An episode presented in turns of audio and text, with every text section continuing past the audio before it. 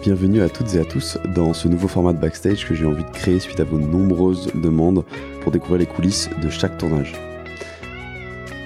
Concernant l'épisode avec Giacomo Agostini, ça commence d'abord par euh, un grand remerciement finalement à Eric de et Christian Saron qui ont tous les deux rendu cet épisode possible. J'ai eu le contact euh, de Giacomo Agostini grâce à Christian Saron. Les premiers contacts au téléphone, euh, c'était au moment du salon de l'ECMA à Milan. Donc je vous avoue que quand j'ai appelé Giacomo, en fait, il n'entendait rien à ce que je disais parce qu'il était entouré par une grande foule. Euh, et deux autres fois que j'ai eu au téléphone, c'était euh, juste avant les vacances de Noël. C'était des échanges assez courts, euh, mais en gros, la conclusion, c'est qu'il fallait que je le rappelle début de l'année 2024, donc début janvier chose que j'ai faite. Et euh, on a pris rendez-vous pour que je vienne le voir avec Vincent, mon associé, euh, chez lui à Bergame, à côté de Milan, pour enregistrer et filmer euh, ce nouvel épisode. Finalement, quelques jours avant, il déplace le rendez-vous. Là, c'est un peu la panique parce qu'on avait tout booké au niveau des hôtels, au niveau des avions, enfin bref. Et je dois préparer l'épisode en quatrième vitesse parce que j'ai une semaine de moins vu qu'on avance le rendez-vous. Et puis bon, c'est aussi une galère avec tout le matos, euh, notamment en vidéo qu'on transporte parce que on, commence à en avoir beaucoup et pour ceux qui l'ont déjà fait, vous n'êtes pas sans savoir que au niveau euh, du passage en douane, c'est toujours un peu compliqué, y a toujours des règles qui sortent un peu de leur chapeau, enfin bref, c'est jamais très safe. Puisque c'était pas assez compliqué, euh, le jour J, Vincent, mon associé, euh, on a rajouté une petite couche euh, en oubliant son passeport et sa pièce d'identité. Du coup, il n'a pas pu prendre l'avion. Je l'ai pris tout seul. finalement, on avait un peu d'avance. Hein. on avait une journée d'avance, donc il a pu en prendre un autre, mais c'était un peu le, bordel parce que je me suis retrouvé avec tout le bazar de tournage tout seul et on était on avait atterri à Milan le, vol était pour Milan et ensuite c'était une voiture de location jusqu'à Bergame donc je me retrouve euh, tout seul dans la voiture avec tout ce bazar enfin bref rien d'infaisable mais euh, c'est pas les meilleurs auspices pour commencer un tournage c'est un peu stressant on va dire il me rejoint finalement le soir à notre hôtel euh, pour un tournage dès le lendemain matin j'ai passé toute la nuit à continuer à potasser mon sujet. J'ai regardé plein de documentaires sur la moto de vitesse des années 60-70. Enfin, quand j'ai moto de vitesse, c'est ancien moto GP évidemment. Euh, ça montre que je connaissais très peu les années 60-70. Euh, donc je voulais vraiment être au taquet et c'était juste passionnant parce que c'est un monde incroyable. J'ai vraiment pas beaucoup dormi, euh, une ou deux heures maximum, ce qui m'arrive assez souvent avant un tournage. Et donc on se rend chez Giacomo Gostini pour réaliser ce podcast. Heureusement, euh, mes acolytes Eric de Seine et Christian Saron m'avaient bien aidé pour préparer cet épisode.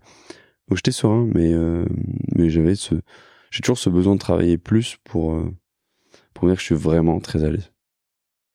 Et je suis habitué un peu à travailler au dernier moment, même si tout est prêt bien avant. ouais, c'est une manière pour moi de me, rassurer, c'est un peu un rituel. Quand on arrive chez Giacomo, on découvre son antre, sa maison. il nous accueille vraiment de la meilleure des manières. Euh, et après un petit café, on, descend sa propriété pour euh, aller dans, le, dans un petit bâtiment où en fait il y a son musée et son musée, euh, c'est un musée privé qui est absolument extraordinaire. Euh, malheureusement à ce moment-là il y a une panne de chauffage, donc lui il est en train d'essayer de régler cette panne de chauffage en italien avec euh, toutes les personnes qui travaillent pour lui. Enfin bref c'est un peu le bordel. Nous on s'installe tant bien que mal et euh, on sait pas vraiment où donner la tête parce qu'il y a tellement de choses à regarder. Enfin, c'est un endroit qui est incroyable.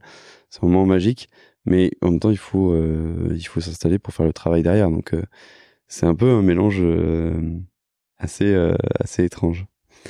Et puis la perception que j'avais de, de Giacomo à la base, c'est moi, c'est celle d'un survivant en fait, parce que quand je me rends compte la manière dont à l'époque il roulait, enfin, c'est juste dingue. Ils prenaient tous les risques et ils étaient protégés comme s'ils avaient euh, un casque pour faire du cheval, quoi. Enfin, c'est c'est fou quand on y pense. Euh, et c'est vraiment le survivant d'une époque euh, où il y avait un tel danger que le lendemain, euh, un pote pilote pouvait ne plus être là, quoi. Et ce qui m'impressionnait surtout, c'est la forme dans laquelle il est toujours, quoi, à 81 ans. Une forme olympique, toujours hyper actif. On sent que être assis longtemps, c'est pas sa tasse de thé. Et d'ailleurs, en fait, je l'ai senti même pendant le tournage, parce que ce tournage, ça a été un moment magique dans le sens où je rencontrais une légende de la moto. Et ça, c'était juste fou. Une légende accessible, super sympa, vraiment, c'est trop cool. Euh, mais en même temps, j'ai une frustration parce que euh, d'une, euh, on a fait l'épisode en français. Et avec le recul, j'aurais dû le faire en anglais parce qu'il avait un peu perdu de son français quand même. Je sentais que ça le gênait. Et, euh, et je pense aussi qu'il a tellement raconté son histoire en long, en large et en travers, un peu dans toutes les langues, en français, en italien, en anglais, en espagnol, qu'il n'y a plus vraiment de surprise et qu'il se rend plus compte à quel point il est extraordinaire. Et donc, je pense vraiment qu'il en avait encore plein plein d'histoires sous la pédale. Et malgré ma surpréparation, j'ai pas réussi à aller euh, euh, l'emmener, euh, aller chercher ses histoires en fait, tout simplement parce que dès que je posais une question, les réponses étaient assez courtes. Il fallait vraiment que je relance. Et heureusement que j'étais surpréparé là-dessus. Et de même, je me suis dit aussi que s'il y avait eu un public, je pense que ça aurait pas été la même parce que pour avoir vu vraiment toutes les interviews qui existent dans toutes les langues sur Agostini, euh, Giacomo a, ce, ce plaisir qu'il donne au public et, euh, et pas du tout le même quand il y a beaucoup de monde. Et euh, mais voilà, bon c'est un apprentissage de plus, euh, mais heureusement que j'étais surpréparé. Et puis il y a aussi le fait que, comme je disais, que c'est un hyperactif et qu'au bout de 30 minutes, on ça évidemment l'a coupé au montage, mais il voulait aller faire une pause café parce que parce qu'au fond, au fond du fond, je pense que ça le fait chier de rester assis trop longtemps. Évidemment, on a fait, cette pause café, mais après, parce que nous on avait un tournage. Bref, beaucoup d'apprentissage et beaucoup de chance d'avoir rencontré cette légende. C'était vraiment génial. Mais cette frustration, pour moi, est un moteur pour euh, bah, faire encore mieux plus tard.